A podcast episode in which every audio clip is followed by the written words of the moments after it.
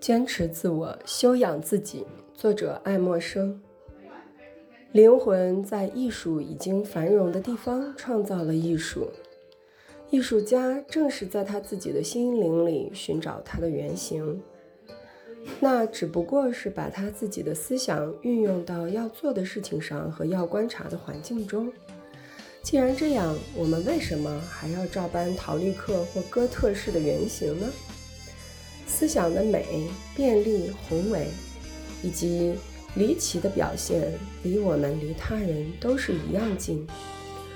如果美国的艺艺术家愿意满怀希望和爱心，研究他要做的事，考虑过气候、土壤、白天的长度、人民的需要、政府的习性和形式之后，他就会创造一座人人都觉得住起来合适的房子。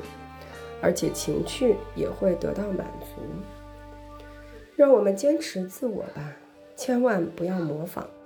只要你终生都在修养自己，那么终有一天，你的天赋会喷薄而出，光彩耀人。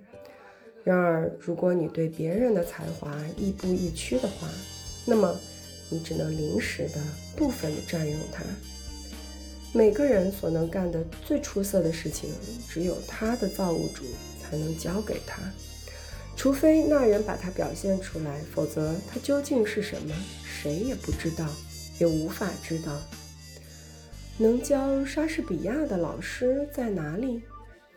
能指导富兰克林、华盛顿、培根或牛顿的导师又在何处？每一个伟大的人物。都是无与伦比的。